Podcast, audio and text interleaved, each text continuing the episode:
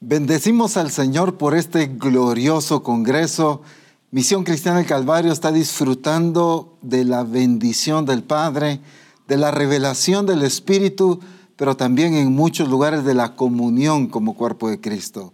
Felicitamos a cada eh, discípulo, a cada ministro, cada congregación que están reunidos en diferentes lugares, algunos a nivel familia en sus casas, o a nivel personal, incluso algunos otros viajando, pero ahí están viendo el Congreso. Les bendecimos, les enviamos un fuerte abrazo y sabemos que en cada lugar la gloria del Señor se está manifestando en medio de nosotros. Dios ha sido bueno con Misión Cristiana del Calvario, al hablarnos, al revelarnos su corazón, al instruirnos, pero también al dirigirnos en el cumplimiento de lo que Él determinó hacer en cada uno de nosotros como iglesia de Cristo. El tiempo de la iglesia gloriosa. Qué maravilloso lo que el Señor nos está hablando. El tiempo de la iglesia gloriosa. El Espíritu Santo nos hablaba acerca de la soberanía de Dios. Y tenemos que entender algo, que la iglesia que vive bajo soberanía es la que se somete al tiempo de Dios. No puede existir una iglesia que se diga vivir bajo soberanía, pero que actúe en su propio tiempo. De hecho, vivir bajo soberanía es la expresión de la obediencia de una iglesia a las directrices del Señor a los tiempos de Dios, actuar en el momento preciso de lo que Dios determinó hacer.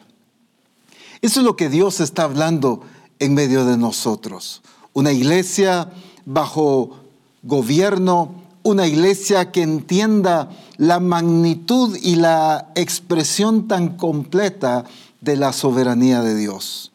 Pero por ende, una iglesia entonces que es regida por los tiempos de Dios.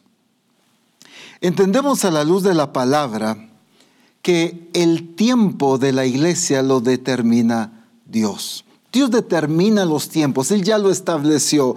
De acuerdo a su plan glorioso, Él determinó los tiempos, las personas, los momentos, los lugares, qué va a hacer, a qué apunta. Y eso es lo que nosotros debemos entender. Por favor, acompáñeme a Marcos capítulo 1, versículos 14 y 15 en la versión Message. Quiero resaltar algo acerca de la expresión y la vida del ministerio de Jesús. Después de que arrestaron a Juan, Jesús fue a Galilea predicando el mensaje de Dios. Quiero ir por partes. Jesús fue a Galilea predicando el mensaje de Dios. Y el mensaje decía, leyendo en esta traducción, se acabó el tiempo. Sabemos que en la versión 60 dice, el tiempo se ha cumplido. El reino de Dios está aquí. Cambia tu vida y cree en el mensaje. Cuando dice se acabó el tiempo, entendemos que es lo determinado por el Padre. El momento en que el Padre determinó la manifestación y revelación de Jesucristo aquí en la tierra. El tiempo se ha cumplido, dice la versión 60. Jesús tenía plena claridad de lo que el Padre había determinado y en el tiempo que el Padre lo había determinado. Jesús estaba seguro de actuar correctamente porque estaba en el tiempo de Dios. Y entonces aquí dice, se acabó el tiempo, o sea, ese tiempo de espera, ese tiempo anhelado, ese tiempo de la manifestación de Cristo había llegado. Pero sucede algo interesante. Tenemos que entender entonces, aunque sé que Misión Cristiana del Calvario lo comprende muy bien, los tiempos los determina Dios. Los tiempos no los determinamos nosotros como misión cristiana del Calvario. Los tiempos no los determina el pastor, los tiempos los determina Dios. Pero aquí pasa algo interesante. Jesús entiende que el tiempo se ha cumplido, el tiempo que el Padre determinó. Pero aquí también, en el entendimiento de Cristo, que en el tiempo de Dios implicaba una acción de su parte. Entonces, una cosa era la determinación del Padre en cuanto a establecer el tiempo y otra la acción que debía ser ejecutada en ese tiempo preciso. Entonces vemos dos cosas ahorita. El tiempo lo determina Dios, pero el accionar, en este caso que estamos leyendo, lo evidencia Jesucristo. Pero en la cita de Marcos que acabamos de leer, menciona algo interesante. Cambia tu vida y cree en el mensaje. En la versión 60 dice, arrepentíos y creed en el Evangelio. Entonces, hay un tiempo establecido por el Padre, hay un accionar de parte de Jesús y hay una demanda y un tiempo oportuno para el arrepentimiento y la conversión de las multitudes. Este tiempo de la iglesia gloriosa lo determina Dios. No somos nosotros los que lo determinamos, pero sí nos corresponde entender y conocer el tiempo que Dios determinó. Pero al igual que Jesús, como iglesia nos corresponde un accionar. Y al igual que esas multitudes, el mundo entero le llegó el tiempo de arrepentirse y de convertirse. Es el tiempo de ese arrepentimiento y es el tiempo de la conversión de las multitudes porque el tiempo de la iglesia gloriosa ha llegado. Pero cuando vemos en Gálatas capítulo 4, eh, versículo 4, solo déjenme mencionarlo. Gálatas 4:4 en la nueva traducción viviente dice, sin embargo, cuando se cumplió el tiempo establecido, cuando se cumplió el tiempo establecido, es que ¿quién establece el tiempo? Y es lo que quiero que quede bien marcado en nuestros corazones. El tiempo lo establece, lo determina el Padre. Pero Él establece el tiempo y el cuerpo de Cristo necesita ejecutar lo que le corresponde en el tiempo preciso establecido por el Padre. Significa que yo no puedo hacer las cosas cuando considero que deben hacerse. Yo no puedo hacer las cosas en mi tiempo, a mi ritmo, a mi parecer. Jesús no se precipitó a hacer las cosas. Jesús no se retrasó en lo que debía hacer. Jesús actuó en obediencia al tiempo establecido por el Padre. Eso es una vida bajo el gobierno y la soberanía de Dios. Es que emocionalmente podemos decir, yo estoy bajo la soberanía de Dios. Yo puedo decir, yo creo y reconozco a Dios como el soberano de todas las cosas. Pero desde el momento que yo actúo en mi tiempo, estoy fuera de su soberanía. Cuando yo hago las cosas cuando a mí me parecen, cuando yo retraso lo que Dios me mandó a hacer, entonces yo estoy fuera de su soberanía. Porque la iglesia que reconoce la soberanía de Dios es la iglesia que actúa en el tiempo establecido por Dios. Y entonces, cuando vemos la vida de Cristo, su manifestación, la vida eh, o, el tiempo establecido por el Padre, entendemos algo que pasa aquí en las Escrituras muy hermoso. El Padre establece el tiempo. Jesucristo ejecuta lo que fue enviado en el tiempo del Padre, pero también el Espíritu Santo se manifiesta y se expresa en la vida de Cristo en el tiempo determinado por el Padre. Vemos tanto al Padre determinando los tiempos y estableciendo. Vemos a Jesucristo actuando en el tiempo preciso y al Espíritu Santo tampoco desenfasado en tiempo, sino sometido al tiempo del Padre. El cuerpo de Cristo debe vivir de la misma manera que Cristo, reconociendo los tiempos establecidos por el Padre, actuando lo que le corresponde a la iglesia hacer, pero viviendo su vida sometida al Espíritu Santo, que es fundamental en la expresión de la iglesia gloriosa. Cuando vemos la vida de Jesús, quiero mencionar algo rápidamente. No es esto en lo que voy a entretenerme, pero es algo fundamental. Jesús vivió una vida plena del Espíritu Santo. Cuando vemos en la escritura, no vemos el inicio del ministerio de Jesús y al año y medio ser lleno del Espíritu. No vemos a Jesús ya predicando y desenvolviéndose en lo que el Padre le delegó por hacer y al tiempo él ser lleno del Espíritu. Es que todo encajó. Cuando Jesús dice el tiempo se ha cumplido, era su manifestación, el reino de Dios siendo establecido a través de su persona, pero el Espíritu Santo también actuaba en Cristo en el tiempo preciso que el Padre había establecido. Y entonces vemos, por ejemplo, en Lucas capítulo 4, versículo 1, Jesús, lleno del Espíritu Santo, volvió del Jordán y fue llevado por el Espíritu al desierto. Vemos dos aspectos fundamentales aquí. Número uno, lleno del Espíritu Santo. Número dos, guiado por el Espíritu Santo. Fue llevado por el Espíritu, dice. Dos aspectos fundamentales, la llenura del Espíritu y la guía del Espíritu.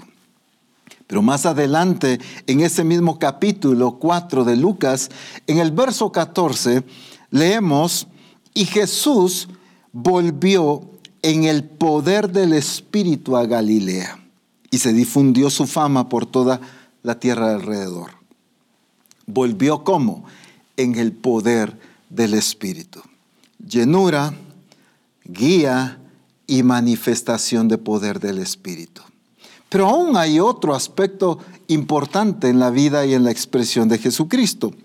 En el verso 18 de Lucas 4, el Espíritu del Señor está sobre mí, por cuanto me ha ungido para dar buenas nuevas a los pobres, etc.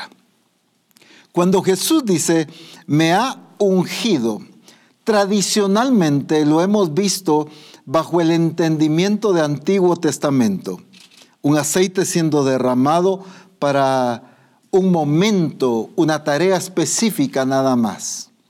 Pero cuando vemos aquí, si usted revisa las diferentes traducciones, se va a dar cuenta que cuando Jesús dice, por cuanto me ha ungido, tiene que ver con me ha consagrado, me ha elegido. Consagrado significa escogido, pero para una función no solo específica, sino una vida dedicada al cumplimiento de ese objetivo. Jesús no solo fue delegado en una tarea específica, sino fue consagrado, fue dedicado a cumplir la voluntad del Padre. El entendimiento de la iglesia es que hace la voluntad de Dios, pero una parte de ella, pero no se ve consagrado a Dios. ¿En qué sentido? Dedicado plenamente a Dios y a su propósito. Desde el momento en que fuimos comprados a precio de sangre y la redención ha sido aplicada en nuestra vida, hemos sido rescatados del pecado, pero hemos sido hechos siervos de Dios. Desde el momento en que el Espíritu Santo nos ha sellado como propiedad divina, es para consagrarnos, para que hablando de una manera muy personal como misión. No estoy diciendo que otras iglesias no, sencillamente estamos hablando a Misión Cristiana del Calvario. Que entendamos que como misión cristiana del Calvario, hemos sido consagrados para el propósito de Dios, dedicados plenamente, elegidos, apartados para esto. No es hacer una tarea y seguir yo mi propia vida, sino estamos siendo apartados. Entonces, cuando Jesús dice, por cuanto me ha ungido, o sea, me consagró, me apartó, me eligió, me delegó, todo esto que él menciona. Entonces vemos una manifestación del Espíritu en la vida de Jesús muy completa. Lleno del Espíritu, guiado por el Espíritu, viviendo en el poder del Espíritu, pero también ungido por el Espíritu, o sea, consagrado por el Espíritu. El problema es que como iglesia muchas veces el Espíritu Santo lo hemos visto solamente eh, para una experiencia momentánea. Esto ya se ha hablado muchas veces. El Espíritu Santo lo buscamos para necesidades eh, esporádicas hay una situación que me está causando un dolor muy intenso en mi corazón y entonces busco el consuelo del Espíritu, pero luego ya no. Estamos en una administración y yo quiero que me ministren y quiero sentir la presencia del Señor. Recibo ese poder del Espíritu, pero como esa manifestación a veces eh, de diferentes maneras, como quizá una caída, un temblor o una risa o algo, y yo digo, ya fui lleno del Espíritu o ya recibí del Espíritu. Pero ahí sigo viviendo mi vida igual. El problema de la iglesia es que sigue viendo al Espíritu Santo como una sensación momentánea y eventual en su vida. El Espíritu Santo es Dios y el Espíritu Santo no es para sentirlo eventualmente. El Espíritu Santo es para gobernar nuestras vidas. Pero no puedo vivir bajo el gobierno del Espíritu, no puedo pretender ser guiado por el Espíritu si primero no he dado lugar a lo primordial, que es vivir lleno del Espíritu. Es interesante cómo en la escritura eh, nos narra que a Juan le fue revelado, aquel al que veas descender el Espíritu y que pose sobre él, pero que permanezca en él.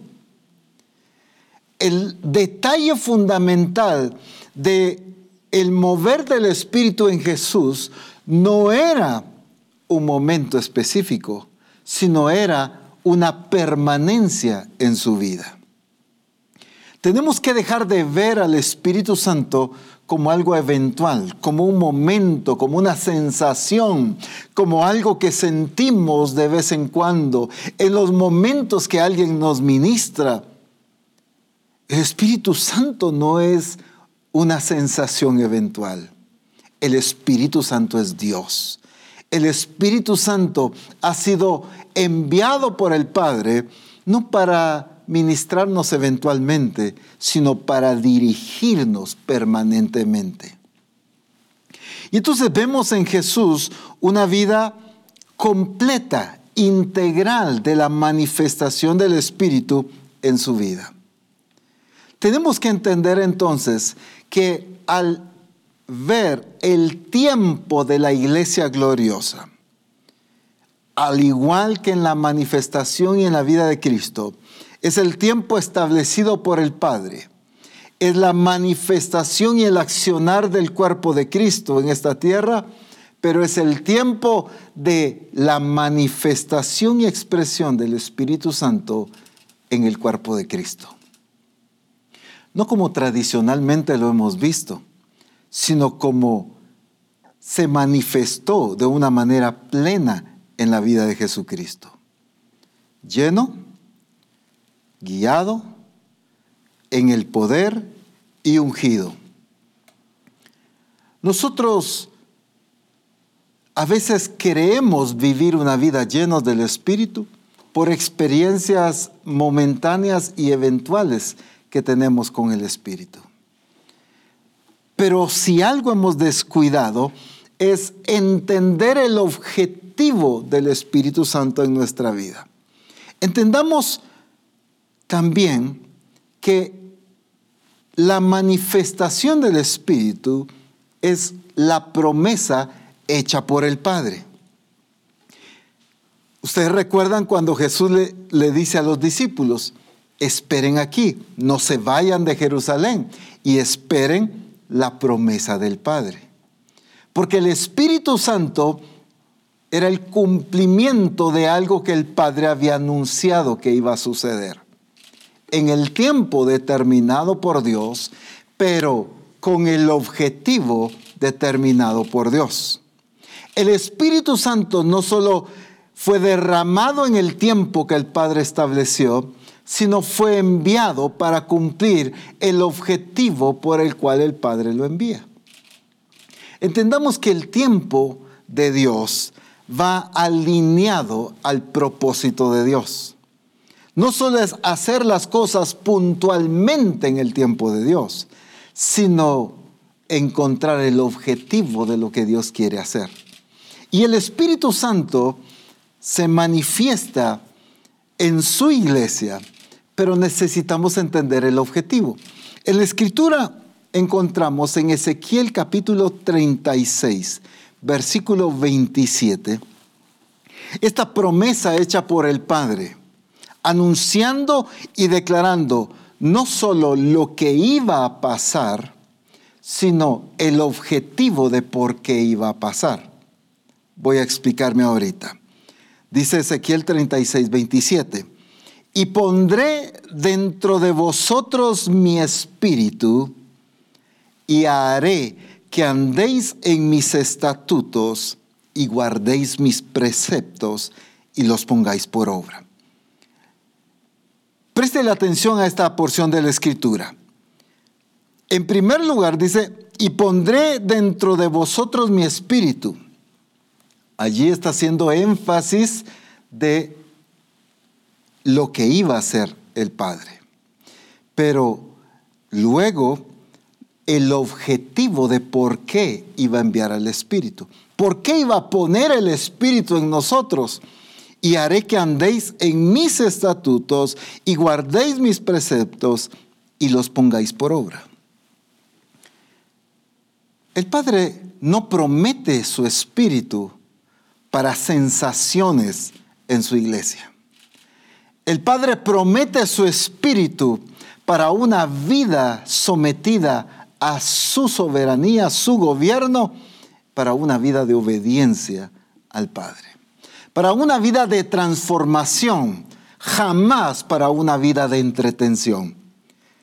La promesa que el Padre hace acerca de su Espíritu nunca apunta a un entretenimiento en la iglesia, sino a una transformación completa y genuina dentro de su iglesia. Por eso dice, y haré que andéis en mis estatutos y guardéis mis preceptos y los pongáis por obra. Pero este mismo pasaje en la versión Message dice de esta manera, pondré mi espíritu en ti y haré posible que hagas lo que te digo y vivas según mis mandamientos. Haré posible. Voy a poner mi espíritu en tu vida y haré posible que vivas según mis mandamientos. Entonces, ¿cuál era el objetivo? Cuando el Padre promete enviar a su espíritu, entonces, ¿qué va implícito en esa promesa? no era solo el hecho de recibir al Espíritu, sino también el objetivo de por qué nos da su Espíritu. Entonces, al encontrarnos nosotros con esta verdad, vamos a entender que el Espíritu Santo, que debe ser la manifestación y la vida permanente de la iglesia de Jesucristo, tiene un objetivo claro, y es que andemos en obediencia a los mandamientos de Dios. Haré posible, cuando nos es dado el Espíritu, el Padre hace posible que nosotros vivamos de acuerdo a sus mandamientos. Con razón fue el énfasis también de Pedro en el mensaje de Hechos capítulo 2. Cuando la multitud le pregunta, varones, ¿qué haremos? Pedro responde, arrepentíos y bautícese cada uno de vosotros y recibiréis el don del Espíritu Santo. Porque era fundamental que aquellos que experimentaban el arrepentimiento y la conversión, que sus pecados eran borrados, tenía que venir el Espíritu Santo sobre ellos para hacerlos capaces de vivir en obediencia a los mandamientos de Dios. Entonces, no solo veamos el objetivo del Padre, sino la necesidad que tenemos como iglesia de vivir llenos del Espíritu guiados por el Espíritu, que andemos en el poder del Espíritu y que entendamos que fuimos ungidos o consagrados para el cumplimiento del propósito de Dios. Entonces, no estamos hablando de experiencias aquí. Cuando hablo de experiencias me refiero a estas experiencias emocionales que comúnmente se han visto en la iglesia, sino aquí lo que estamos hablando y estamos viendo es una vida de sometimiento al cumplimiento del propósito de Dios. Una vida que entonces exprese la voluntad del Padre a través de sus acciones. Pondré mi espíritu en ti y haré posible que hagas lo que te digo. Misión cristiana del Calvario. Pondré mi espíritu en ti, te dice el Señor, y haré posible que hagas lo que te digo y vivas según mis mandamientos. Ahora, este es el accionar de Dios. Pondré mi espíritu en ti.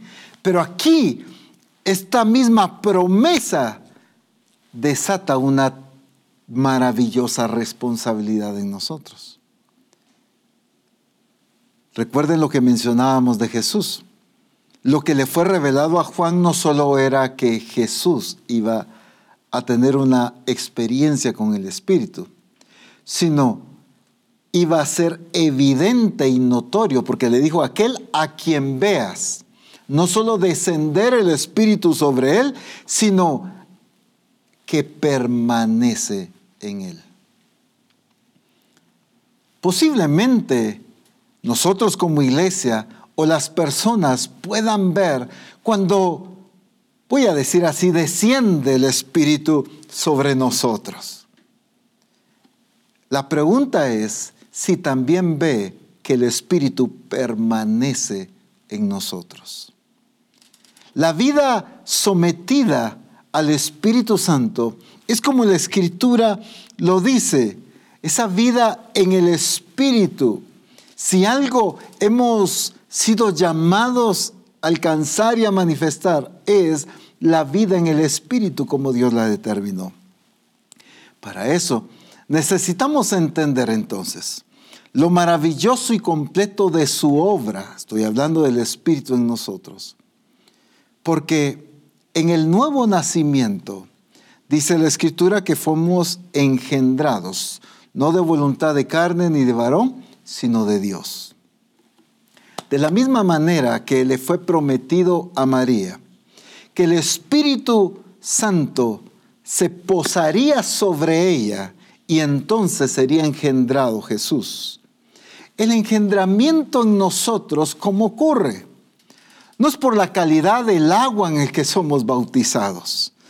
No es que si fue un río fue en una piscina o si fue en algún otro lugar. La calidad o, la clase de agua o, o la ubicación del lugar no tiene nada que ver. Lo que sí tiene todo que ver es el accionar del Espíritu al engendrarnos como hijos de Dios. Entonces, dice la escritura en Gálatas capítulo 5, versículo 25. Si vivimos por el Espíritu, andemos también por el Espíritu. No es un cuestionamiento, sino es una declaración. Si vivimos por el Espíritu, andemos también por el Espíritu. Y en la nueva traducción viviente de este mismo pasaje dice así, ya que vivimos por el Espíritu, sigamos la guía del Espíritu en cada aspecto de nuestra vida. O sea, como resultado de que fuimos engendrados por el Espíritu. El resultado es de que el Espíritu fue el que nos dio la nueva vida en Cristo. Claro, puso la simiente de Dios, fuimos engendrados y esa vida en Cristo ahora es la que nosotros debemos vivir. Entonces, pero la Escritura dice, ya que vivimos por el Espíritu, sigamos la guía del Espíritu.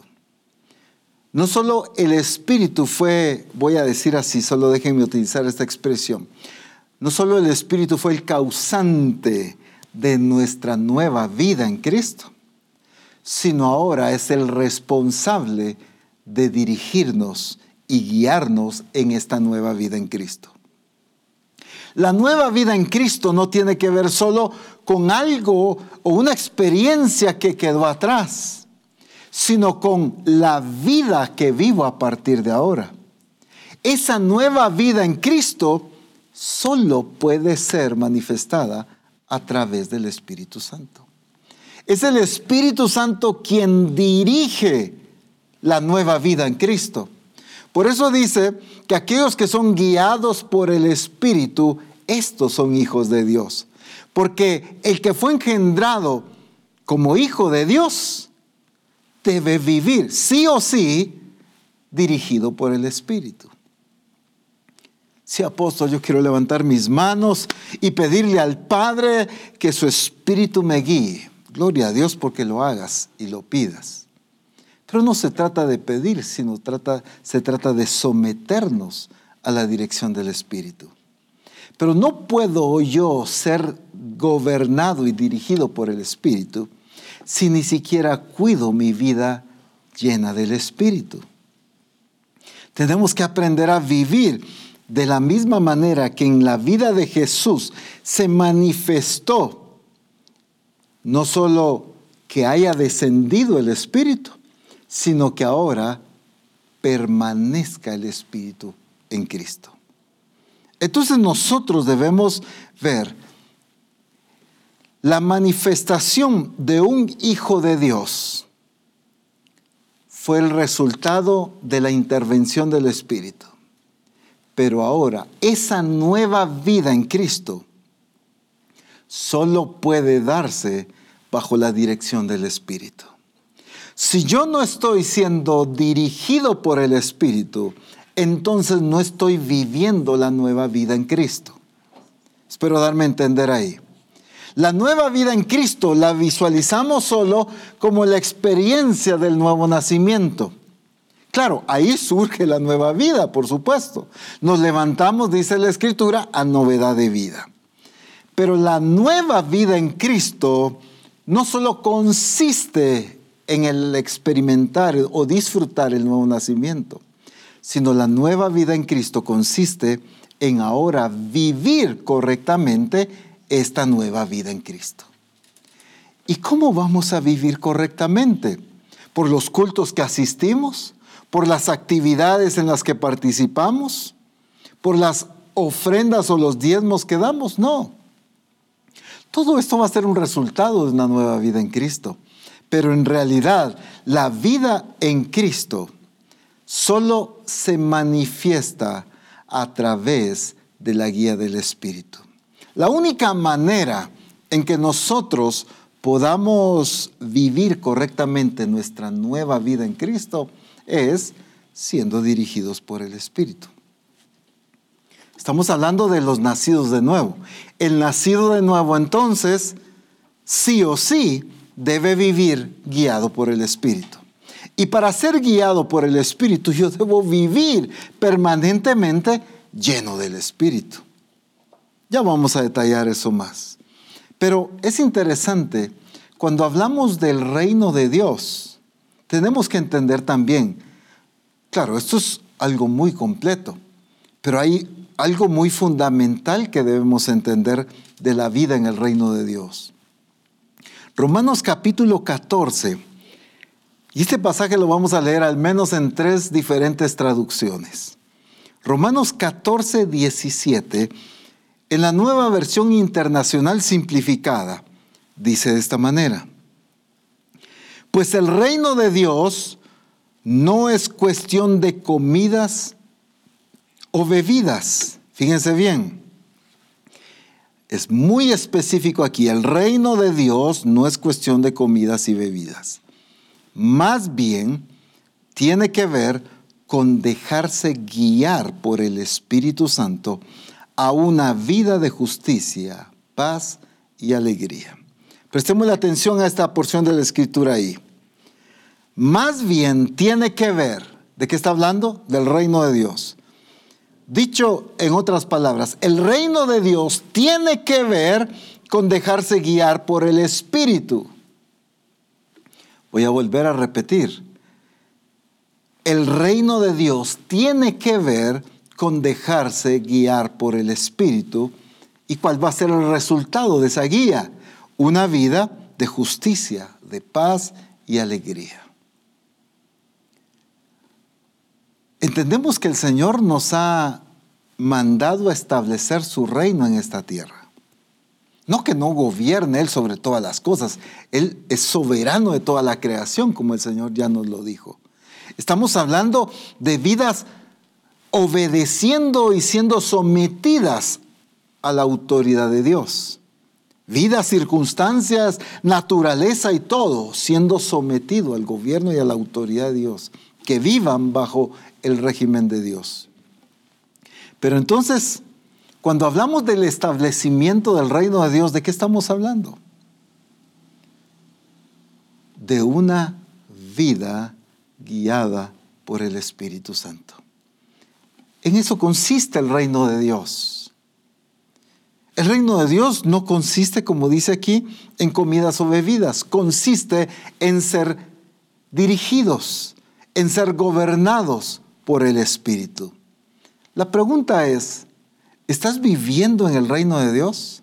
Apóstol, ¿cómo me pregunta eso? Ya fuimos trasladados de la potestad de las tinieblas al reino de su amado Hijo. Ok, trasladado puedes haber sido. La pregunta es si vives de acuerdo al reino de Dios. Vivir de acuerdo al reino de Dios no se queda solo en haber sido trasladado. Ese es un principio fundamental, claro. Pero vivir de acuerdo al reino de Dios tiene que ver con ser guiado por el Espíritu. Miren lo que dice en la versión hispanoamericana. El reino de Dios no consiste en lo que se come o en lo que se bebe. Consiste en una vida recta, alegre y pacífica. Préstele atención a esta parte que procede del Espíritu Santo. Una vida que procede del Espíritu Santo. Entonces al entender esto, el reino de Dios o la vida del reino de Dios consiste en la expresión, en la manifestación del Espíritu en los hijos de Dios produciendo la calidad de vida que Dios quiere. Es el Espíritu Santo que va a producir, pero esto no, no, es un asunto de arte, de magia. Esto no es un asunto de desear. Esto no es un asunto de pedir. Es un asunto de obedecer y de someternos a la guía del Espíritu. Es el tiempo de la iglesia gloriosa. Uy, ¿qué, ¿qué, cosas van a pasar? Bueno, lo que va a pasar es que a partir de ahora vamos a vivir en obediencia al Espíritu Santo. Esa es la vida dentro del reino de Dios. Esa es la vida. Una vida, como dice aquí, que procede del Espíritu Santo. Préstele atención a esa expresión. Procede del Espíritu, se origina en el Espíritu. Entonces, si procede del Espíritu, yo necesito ser dirigido por el Espíritu. Si procede del Espíritu, yo necesito la vida que da el Espíritu. Si procede del Espíritu, yo necesito vivir lleno del Espíritu. Si procede del Espíritu, yo necesito andar en el poder del Espíritu. Si procede del Espíritu, yo necesito entender que fui consagrado por el Espíritu. Es que Jesús entendió. Por eso dijo, el tiempo se ha cumplido, el reino de los cielos se ha acercado. El reino de Dios está aquí, en su persona, porque Él podía establecer el reino de Dios. Él era esa expresión, porque la vida del reino de Dios procede del Espíritu es lo que da el Espíritu. Entonces eso significa la, la importancia que hemos estado resaltando de una vida llena del Espíritu. Y lo voy a seguir resaltando. Solo déjenme leerles la versión Palabra de Dios, solo que en inglés. Dice así, el reino de Dios no consiste en lo que una persona come o bebe. Más bien, el reino de Dios consiste en la aprobación y la paz de Dios, así como en el gozo que da el Espíritu Santo. Quise utilizar esta porción de la Escritura porque es exactamente lo que el Señor nos ha estado hablando, de ser una iglesia aprobada. Nos dejó un tiempo propicio, determinado por Dios, para ser aprobados. Porque el reino de Dios consiste en una vida aprobada por Dios. Si no es una vida aprobada, entonces no estoy viviendo la vida del reino de Dios. Recuerden que el reino de Dios no tiene que ver con un territorio físico, aunque se va a manifestar en territorios físicos. El reino de Dios tiene que ver con la vivencia de acuerdo a lo que el Espíritu Santo dirige en cada hijo de Dios. El reino de Dios se expresa y se manifiesta a través de la vida de todo discípulo de Jesucristo que está sometido al Espíritu Santo, que se deja guiar y regir por el Espíritu Santo. Por consiguiente, es que vive de acuerdo a lo que el Espíritu Santo le dice. ¿Cuál fue la corrección que el Señor le hizo a las iglesias de Apocalipsis? Bueno, algunos les corrigió esto, a unos otros otra cosa, y a, a cada iglesia le corrigió un aspecto diferente. Pero a todos le resaltó el mismo principio. El que tenga oído para oír, oiga lo que el Espíritu dice a las iglesias. Es que para poder corregir el estilo de vida de la iglesia, es indispensable la dirección del Espíritu. No puede haber una verdadera transformación en mi vida si yo no estoy prestando atención a la dirección del Espíritu. No puede haber una manifestación, una ejecución de mi ministerio correctamente si yo no estoy viviendo sometido al gobierno y a la dirección del Espíritu. Porque la vida en el reino de Dios es la vida que procede del Espíritu Santo. La expresión de una iglesia que viva en el reino de Dios es esa iglesia que como es guiada por el Espíritu, va a vivir en justicia, en paz y en gozo que proceden del Espíritu. Son los resultados de ser dirigido. ¿Quién no quiere ser una iglesia que vive en justicia, en paz y en gozo? Todos queremos serlo, pero muy pocos queremos obedecer la dirección del Espíritu. Esto tiene que producir un cambio radical en mi actitud, en mi manera de pensar, en la forma de entender la vida en el Señor. Porque fuimos llamados a andar en el Espíritu, a caminar en el Espíritu, a dejarnos gobernar y dirigir por el Espíritu. Ya no actuar por ocurrencias, ya no a vivir mi vida ni mi ministerio basado en opiniones y en ocurrencias personales. A mí me gustaría hacer esto. Yo pienso que tal cosa sería lo correcto. Mm, una mañana me levanto con el deseo y el pensamiento tan fuerte en mi corazón de hacer esto y hacer lo otro en la iglesia. Y muchas veces solo estamos actuando por impulsos humanos y razonamientos o en respuesta a las acciones de la iglesia, pero no en respuesta a la dirección del Espíritu. Misión Cristiana del Calvario, como fue consagrada, no solo como propiedad de Dios, sino consagrada y dedicada para el cumplimiento del plan de Dios, necesita vivir guiada por el Espíritu. No puede haber un cumplimiento de la voluntad del Padre si no vivo gobernado por el Espíritu. Pero aquí hay una parte fundamental de esta vida llena del Espíritu para que produzca ese estilo de vida, para que produzca esa manifestación del reino de Dios. Fíjense bien, recordemos lo que hemos estado resaltando, la promesa del Padre. La promesa del Padre se enfocaba en enviar y poner su espíritu en nosotros para producir algo, una vida dirigida por el Espíritu que cambie mi obediencia hacia Dios, que me lleve a vivir obediente. Y entonces va a producir una iglesia que lo ame y que ejecute todo lo que Dios dice. Esa es una vida en el Espíritu.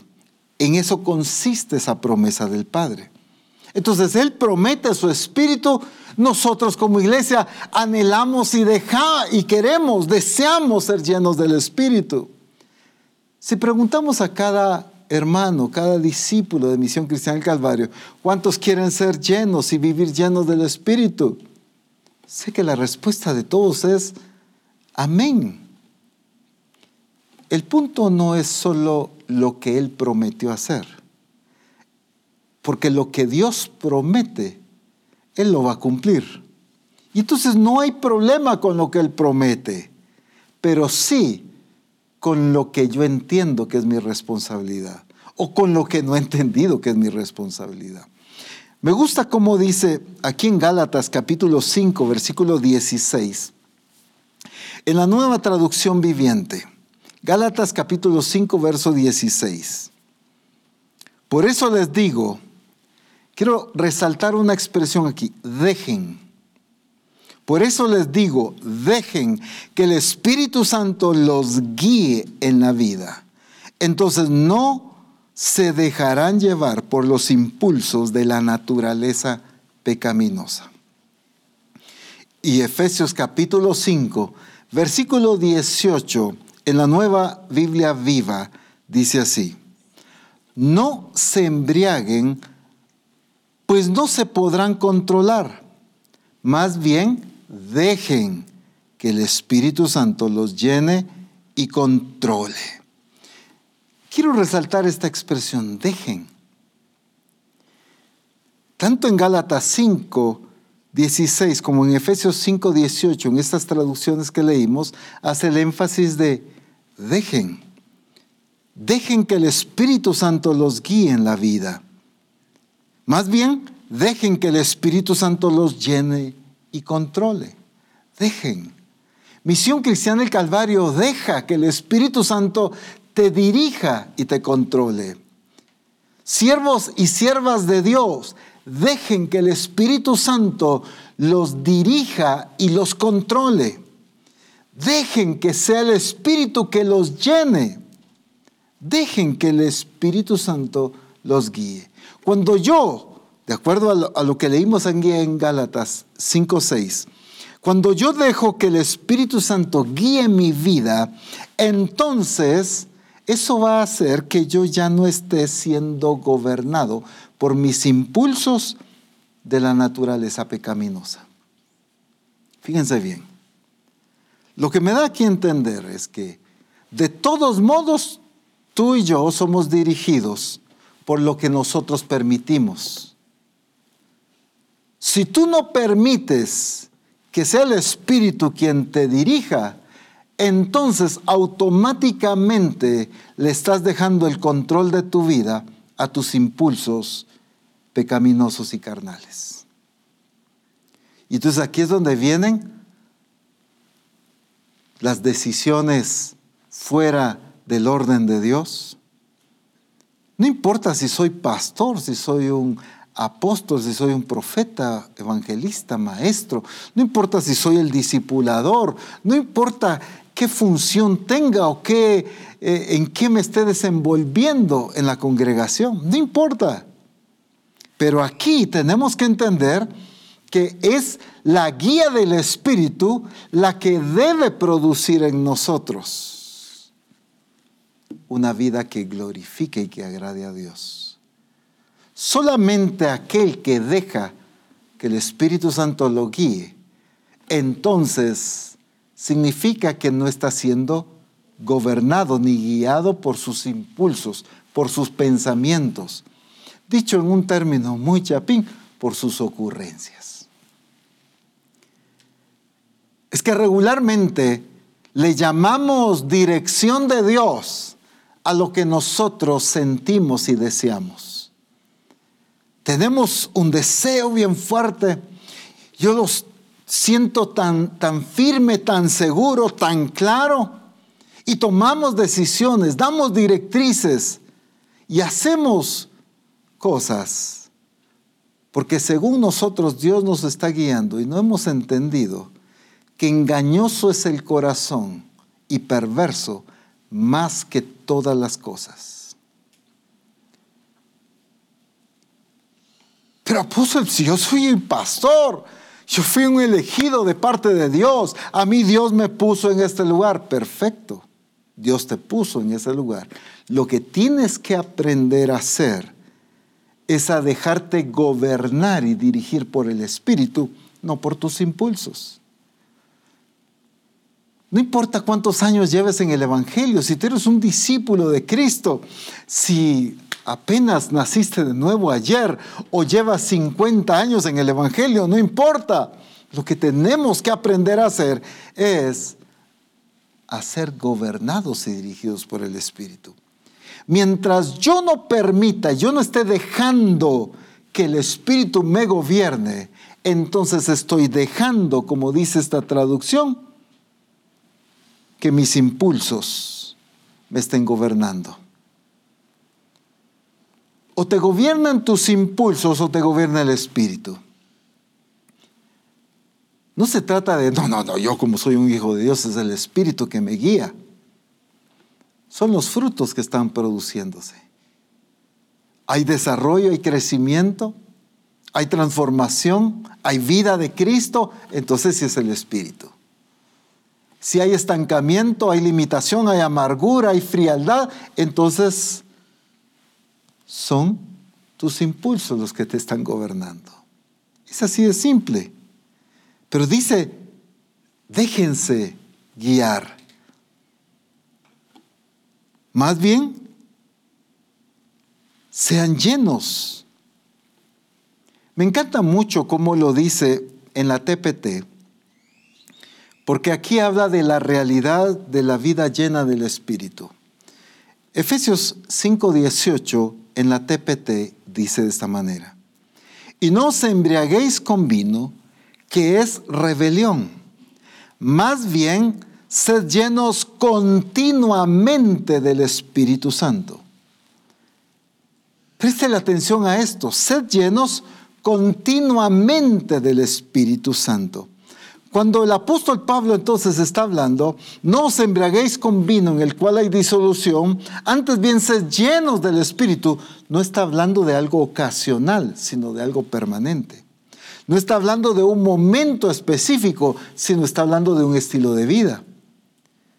No está hablando de aquella experiencia que tuve hace tanto tiempo, sino está hablando de que continuamente yo viva llenándome de su espíritu.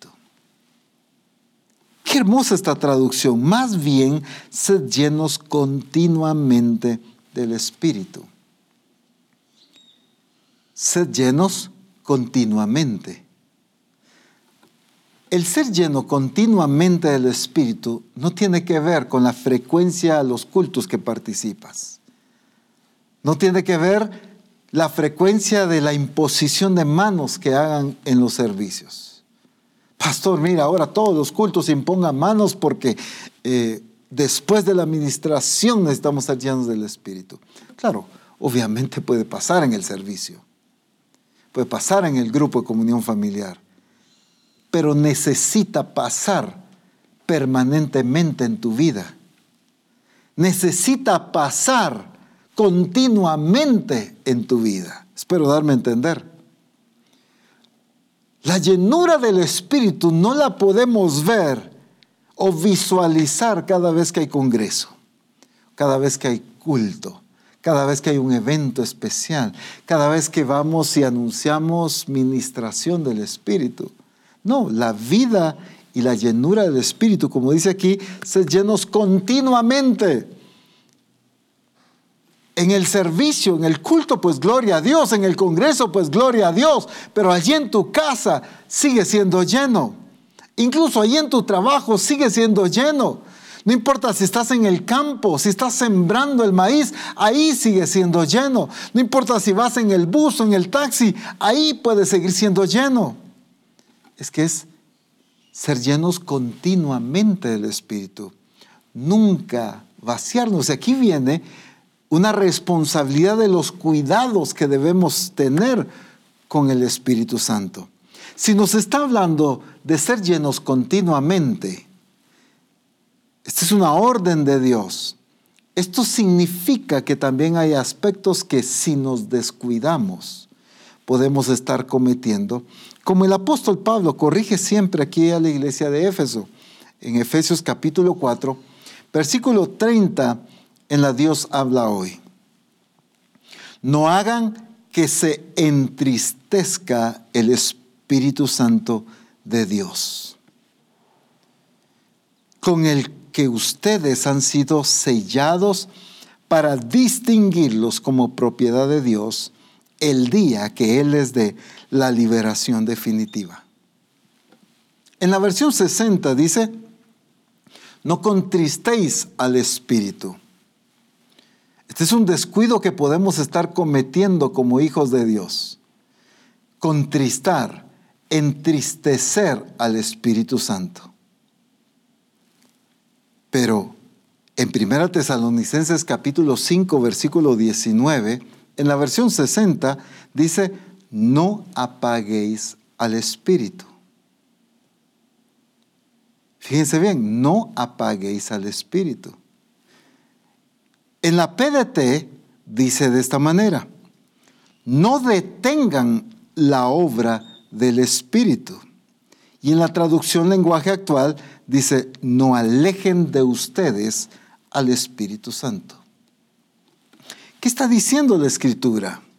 Nos está haciendo responsables a nosotros de no entristecer, ni de alejar, ni detener la obra del Espíritu en nosotros. Aunque en la versión 60 dice, no apaguéis al Espíritu, se refiere a la manifestación del Espíritu en mi vida. Porque el Espíritu es Dios, yo no lo puedo apagar a Él pero sí la obra y la manifestación de Él en mi vida. Lo puedo alejar, lo puedo entristecer. ¿Cómo? Y si usted lee el contexto de cada uno de estos pasajes que hemos leído ahorita, tiene que ver con el estilo de vida, con la obediencia, con la forma en que actuamos cotidianamente, con la forma en que obedecemos a Dios o obedecemos a los deseos de la carne.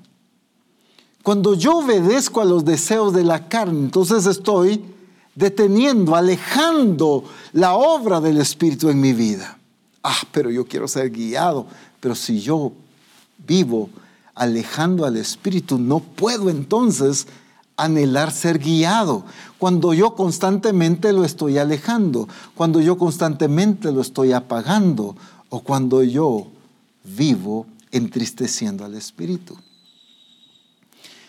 Me gusta poner este ejemplo. Es como cuando yo doy un paso hacia adelante y luego otro atrás. Puedo estar el día entero haciendo lo mismo. Y cuando se cumplen las 24 horas, yo sigo en el mismo lugar. ¿Por qué? Pero si estuve en acción, pero si me esforcé, pero si me cansé. Pero es que muchos cristianos tienen un estilo de vida de dar un paso adelante, son llenos del Espíritu, piden ministración, doblan sus rodillas y, y son llenos del Espíritu Santo, pero luego salen cometen pecados, hacen su propia voluntad y eso es retroceder, eso es alejar el Espíritu en sus vidas. Si algo vemos en Jesús es que Él nunca entristeció al Espíritu, nunca alejó al Espíritu de su vida. Entonces con razón, cada decisión de Cristo fue certera. Cada accionar de Cristo fue en el momento preciso, fue con las personas específicas. Jesús va caminando y dentro de aquella multitud ve a un hombre subido a un sicómoro y le dice, desciende, date prisa, hoy es necesario que pose en tu casa. ¿Por qué no se lo dijo a alguien más? Fue específico. No se puso, como decimos aquí en Guatemala, a tantear, a probar, eh, observando a todos lados la gente que lo rodeaba, a ver con este tal vez no, quizá con el otro. No, él fue certero. Observa a Saqueo y le dice, Saqueo, bájate, deprisa. Y luego en su casa dice, la salvación ha llegado a este hogar. Jesús siempre fue certero. En aquel momento cuando Jesús pasa por aquel eh, estanque donde descendía el ángel y agitaba las aguas, y el primero que entraba a las aguas era sano. Dice claramente la escritura que yacía allí una gran multitud de enfermos. Pero Jesús sanó a uno en esa ocasión. ¿Cómo es que ahí solo sana uno y cómo es que en otros lugares sanó a todos los que llegaron enfermos? Porque Jesús no actuaba por impulsos, ni deseos, ni ocurrencias. Jesús no estaba como golpeando al aire, como dice el apóstol Pablo. Jesús siempre fue certero en todas sus acciones.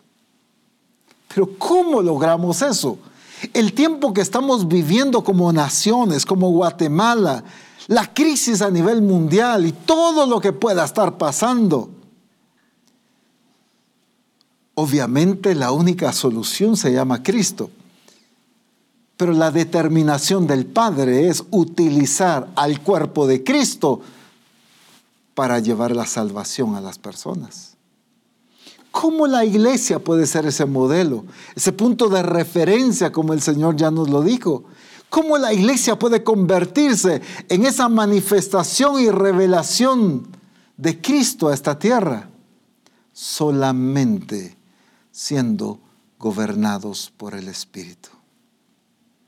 Pero para ser gobernados yo necesito vivir, como dice la traducción que leímos, continuamente ser lleno del Espíritu.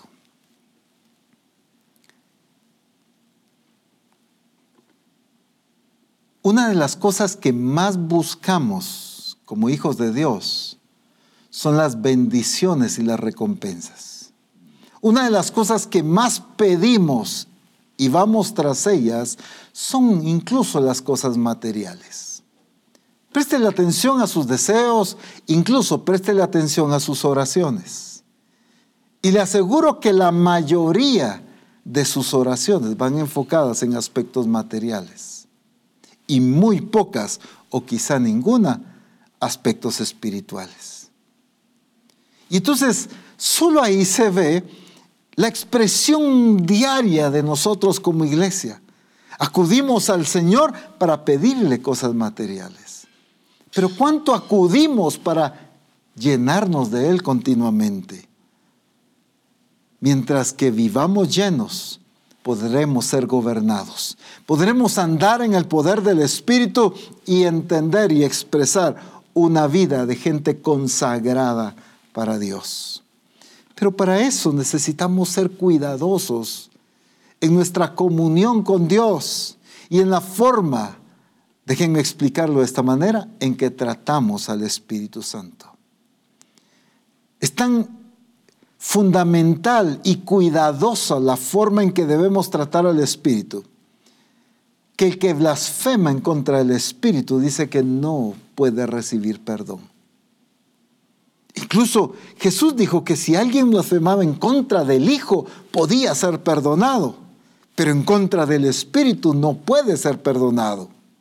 Y entonces nosotros muchas veces ni le damos importancia, muchas veces ni nos preocupamos, nos preocupamos más por las asistencias a los cultos que por una iglesia llena del Espíritu.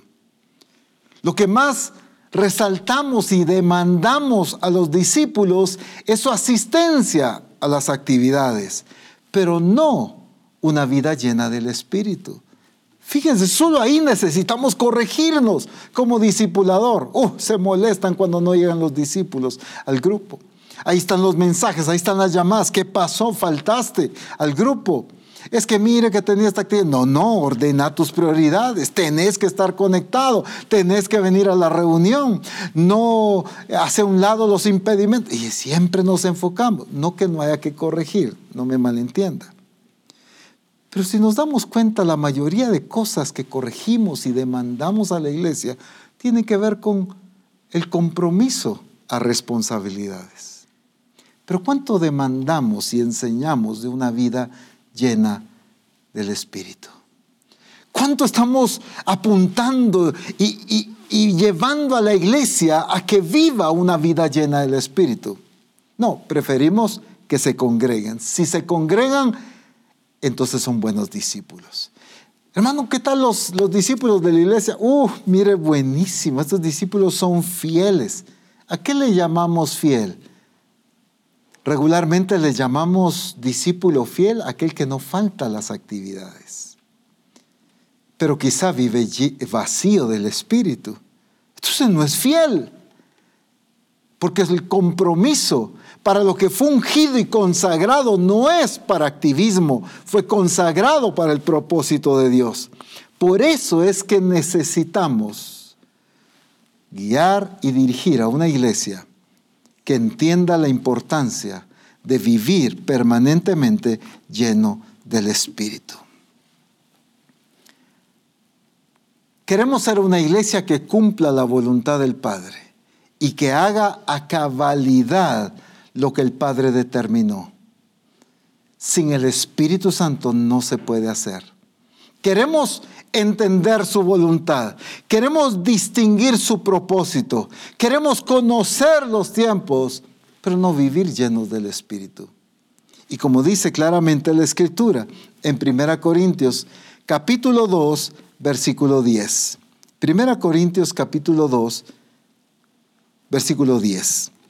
Pero Dios nos la reveló a nosotros por el Espíritu, porque el Espíritu todo lo escudriña, aún lo profundo de Dios. Préstale atención a lo que dice ahí. Pero Dios nos la reveló a nosotros por el Espíritu, porque el Espíritu todo lo escudriña, aún lo profundo de Dios. Todo lo escudriña. Dios nos lo reveló a nosotros a través del Espíritu. El Espíritu, ¿qué es lo que hace? El Espíritu lo escudriña todo. Escudriña lo profundo de Dios. Entonces, nos conviene. Es más, necesitamos la guía del Espíritu para conocer el corazón de Dios. Para actuar correctamente en la voluntad y en la soberanía de Dios, necesitamos ser gobernados por el Espíritu. Yo no puedo pretender ser una iglesia gloriosa haciendo las cosas a mi manera, en mi tiempo y con mi propio diseño. Es tiempo de poner un alto a las decisiones personales incluso a esas necedades personales de seguir ejerciendo mi ministerio como yo quiero, de seguir viviendo mi vida cristiana como a mí me place, de seguir sirviendo a Dios como a mí me gusta. Esa no es una iglesia gloriosa. La iglesia gloriosa es la que se deja guiar por el Espíritu. Por lo tanto, será capaz de hacer todo lo que el Espíritu Santo le dirija. Por lo tanto, será esa iglesia que satisfaga el deseo y la voluntad del Padre. Acompáñeme a Juan 16, 14. Me encanta cómo resalta Jesús siempre la importancia del Espíritu Santo. Y desde que hemos estado hablando del Espíritu, el Espíritu está ministrando a muchos ya en las congregaciones, en los diferentes lugares. Así que ten la actitud correcta para recibir lo que el Espíritu Santo tiene para nosotros. Porque como misión cristiana del Calvario, sí o sí necesitamos ser dirigidos por el Espíritu para hacer las cosas acertadas de la voluntad del Padre. Juan 16, 14, Jesús dijo, Él me glorificará, porque tomará de lo mío y os lo hará saber. Él tomará de lo mío y os lo hará saber. ¿Qué es lo que tú y yo necesitamos? Es saber las cosas que el Padre determinó. Tú y yo, si algo necesitamos, es conocer la voluntad de Dios. Y eso lo revela el Espíritu. Todo el trabajo de la iglesia, el trabajo de los santos, de edificar, tiene que ver con la dirección del Espíritu. El principio fundamental de todo buen edificador es saber obedecer. ¿Cómo así saber obedecer? Pudo haber sido graduado en la mejor universidad del mundo. Estar trabajando para la compañía más grande de arquitectura del mundo. Pero si este arquitecto es incapaz de edificar la casa que yo anhelo, entonces no sirve.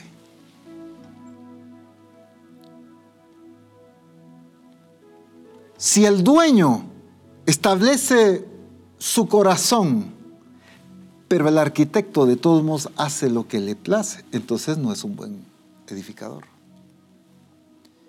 Un buen edificador es el que sabe escuchar y sabe obedecer. Obedecer al corazón del dueño y obedecer a los planos establecidos. Él tomará de lo mío y os lo hará saber. El trabajo que viene de edificar, porque el tiempo se ha cumplido. El tiempo que viene de la manifestación de la iglesia gloriosa solo puede llevarse a cabo bajo la dirección del Espíritu. Dios ha levantado a Misión Cristiana del Calvario como una iglesia que edifica, no que entretiene. Y como buenos edificadores tenemos que aprender a escuchar. Porque solamente el Espíritu Santo es el que conoce aún lo profundo del corazón de Dios. Cuánta necesidad tenemos de su Espíritu. Escuche bien, ¿Lo necesitamos urgentemente ahorita? Claro que sí. Pero lo necesitamos urgentemente toda nuestra vida. El Espíritu Santo nos llena ahorita, pero quiere seguir llenándonos continuamente. Aunque nos llene ahorita, nunca veas la llenura del Espíritu como algo ocasional, sino aprendamos a verlo como lo permanente en nuestra vida. Ahí donde están, si en las casas o en los templos, pónganse de pie. sin mayor distracción ni ruidos de movimientos de sillas, ni platicar con el que está a la par. Sencillamente ponte de pie y empieza a ser lleno del Espíritu. Vamos a adorar a Dios. Y a medida que nos sumergimos en su presencia, por la promesa de su Espíritu, seremos llenos y pondré mi espíritu en vosotros y haré que andéis. Ah, es que ahí está lo, maravilloso. Haré. Pero ¿cuándo iba a pasar esto? ¿Cuándo nos iba a convertir en esa iglesia obediente, sometida? Solamente cuando su Espíritu Santo llene nuestras vidas. Aquellos discípulos estaban esperando Estaban en oración, estaban unánimes. Y de repente, como un estruendo, vino el Espíritu sobre ellos. Y jamás volvieron a ser los mismos.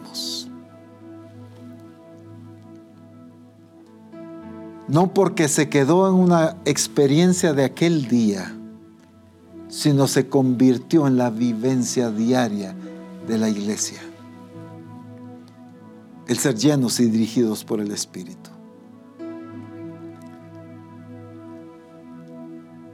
Lo que el Espíritu Santo está ministrando ya, ahí donde estás, no es para que lo dejes en un momento, sino para que lo convirtamos en el estilo de vida de Misión Cristiana del Calvario.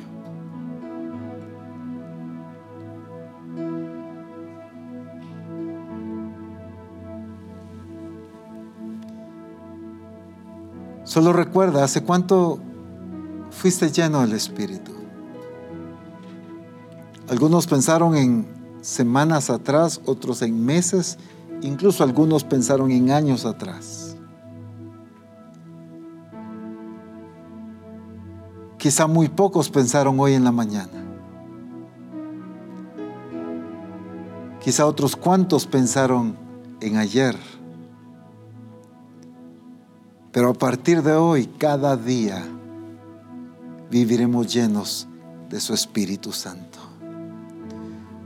Porque lo que Misión Cristiana del Calvario necesita es conocer el corazón del Padre.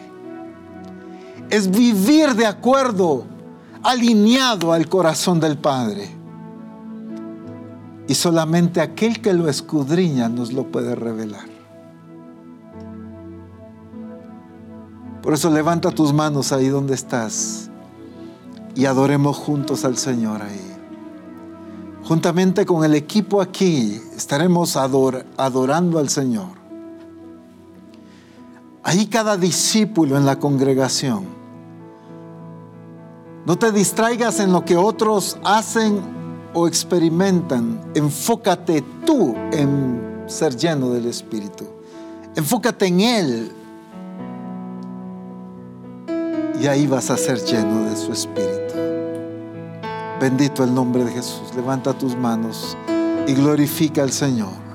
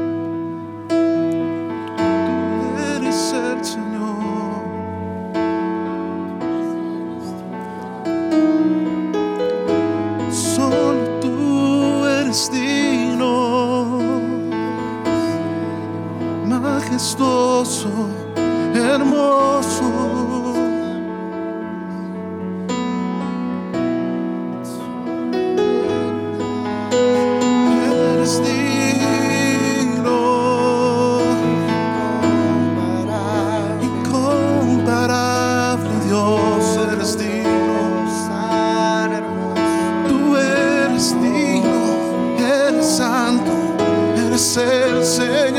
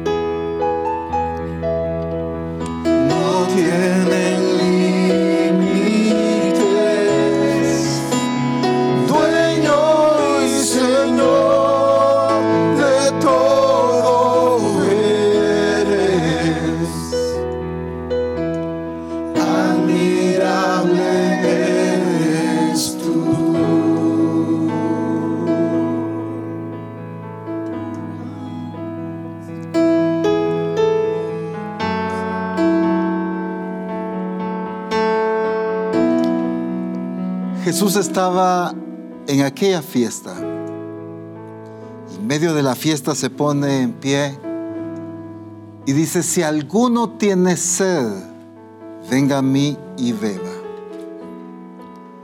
Y correrán ríos de agua viva en su interior. Y claramente la escritura dice, esto dijo del Espíritu que había de recibir. Estaba hablando del Espíritu Santo. Pero, ¿qué tiene que ver esos ríos de agua viva? A veces los vemos solo como esa emoción, ese entusiasmo que surge en nosotros, esa fortaleza. Porque es el Espíritu Santo que va a producir una vida que glorifique verdaderamente a Dios.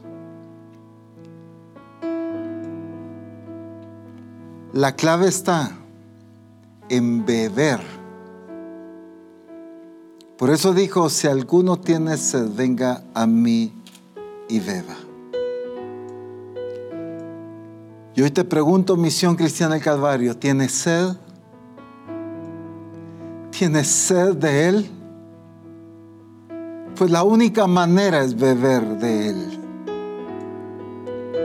Si tienes sed, bebe. No dijo si alguno tiene sed, anhele. Ni siquiera si alguno tiene sed, pida. Si alguno tiene sed, venga a mí y beba. Así que no es momento de pedir, es momento de beber. No es momento de desear, es momento de beber. Ahí donde estás, en tu casa, en la sala, en el templo, no importa, bebe ahí del Espíritu Santo. En el nombre de Jesús. Porque esa fue la promesa del Padre. Y haré que andéis en mis estatutos y guardéis mis preceptos y los pongáis por obra. A eso fuiste llamada misión cristiana del Calvario, por lo tanto, bebe, bebe de Cristo, bebe de Cristo. Y la vida en abundancia correrá como ríos de agua viva en ti. La nueva vida en Cristo fluirá de ti como esos ríos de agua viva. No es una vida pasiva, es una vida llena de gloria y de manifestación de Dios.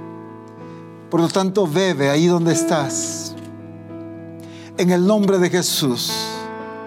Mientras el equipo aquí nos sigue ministrando adoración, tú enfócate en beber, en recibir, en disfrutarlo, en que brote de ti el Espíritu que fluyan las lenguas del Espíritu en cada congregación, en cada casa, en las habitaciones, en las oficinas, donde quiera que estés viendo, que fluyan las lenguas, que fluya el cántico nuevo, como resultado de que estás bebiendo de Él. Aleluya en el nombre poderoso de Jesús, en el nombre poderoso de Cristo. Venga a mí y beba, dijo el Señor. Misión cristiana del Calvario. Es la sed que Dios mismo ha puesto en nosotros para acercarnos, para beber de Él, de su presencia. Así que llenémonos de su presencia, llenémonos de su gloria, llenémonos de su espíritu. En el nombre poderoso de Jesús. En el nombre poderoso de Jesús. Aleluya. Eso es. Lenguas fluyendo. Aquellos que no han sido bautizados con el Espíritu, ahora son bautizados con el Espíritu. Aquellos que nunca habían sido llenos, ahora son llenos. Y los que ya habían sido llenos, pues siguen llenándose. Aleluya. En el nombre poderoso de Jesús. Alabado su nombre.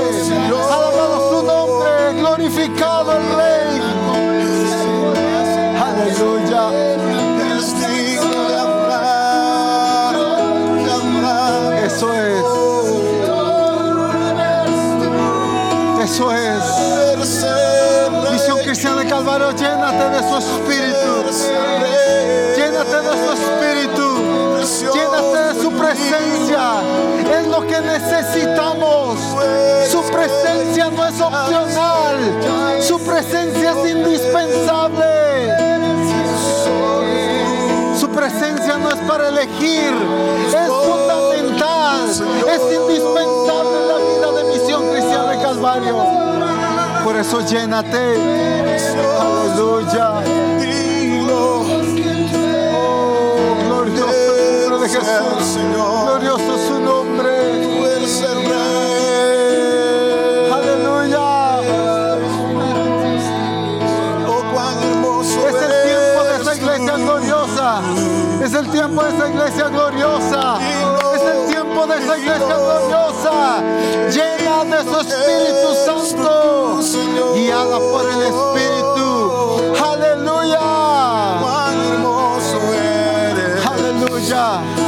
Porque la iglesia gloriosa es la que tiene oídos para oír lo que el Espíritu dice a la iglesia. Santo, santo, santo. Maravilloso su nombre.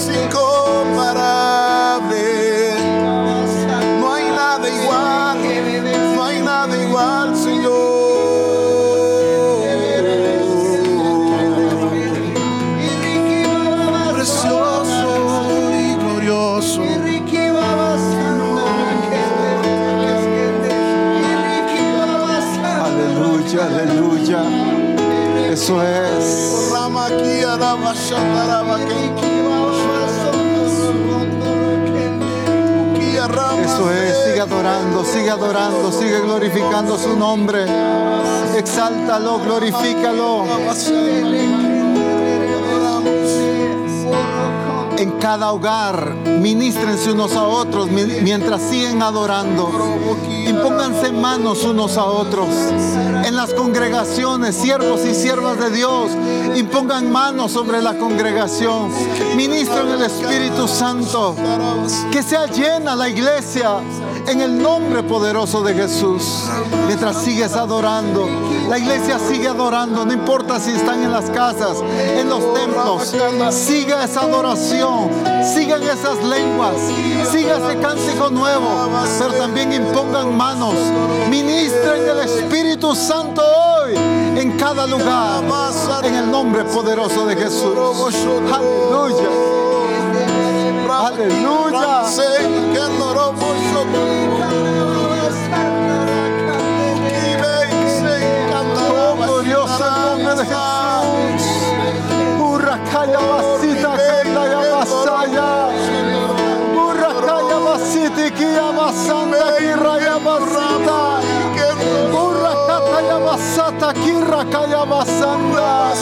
Irrakita kaya basutu guruyu mukwanda. Carayabasanda Kirayabasita Irrakayabasiti Anda Karakayabasaya. Irrikita Kayabasutu Rukuyumukwanda Irrakatayabasanda Kiti Kitayabasuru Kuyumuswaya Irrakatayabasiti Kitayabaswanda Irrakatayabasiti Kitayabasaya Irrakatayabasiti Kitayabasaya kita ya baswanda. Irrakata ya basiti kita ya basaya. Urakaya basiti kita ya basanda kiri kita ya basu. Urakata kita ya basanda kiri kita ya basaya. Oh bendito el nombre de Señor.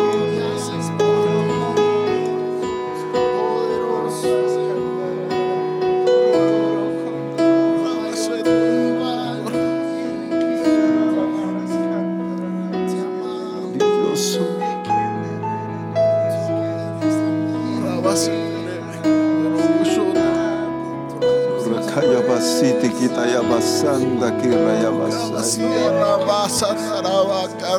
Irakita Yabasutu Koyubuanda Kirayabasanda Irakaya Basanda Kita Yabasuku Ayakita Irakaya Basiti Kita Yabasutu Kwanda. Rakayabasitu kitayabasutu kuayabasanda. Rakayabasitu kitayabasuri kiayabasanda. Ukwanda kayabasitu kirayabasanda.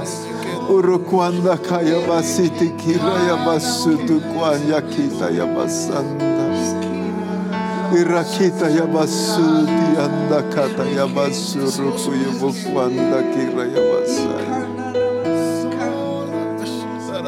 Urka yabasiti ki yabasanda.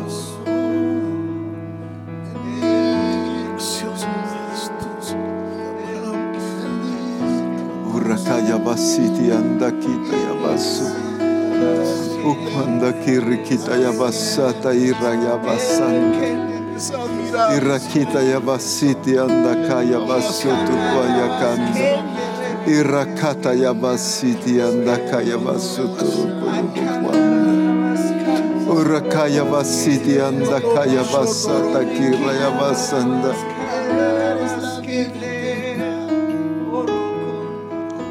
Urakaya yabasiti kia yabasanda kira yabasu.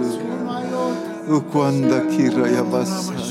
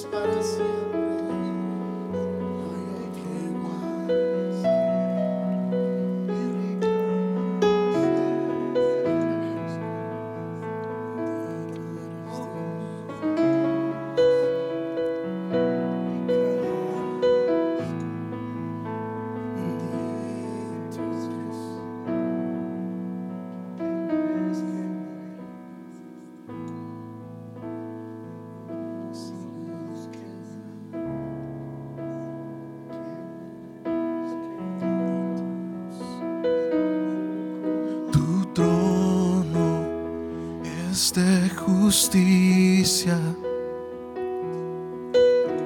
Tu trono es de sabiduría.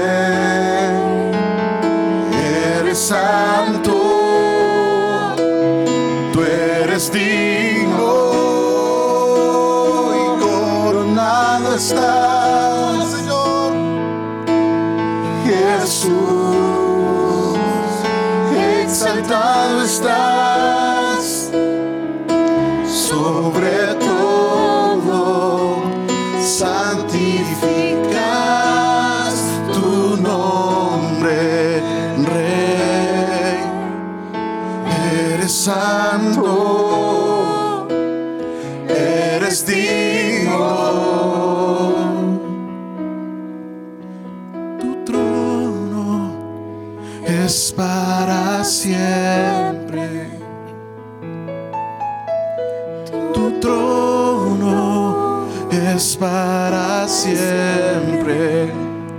Imparable Rey,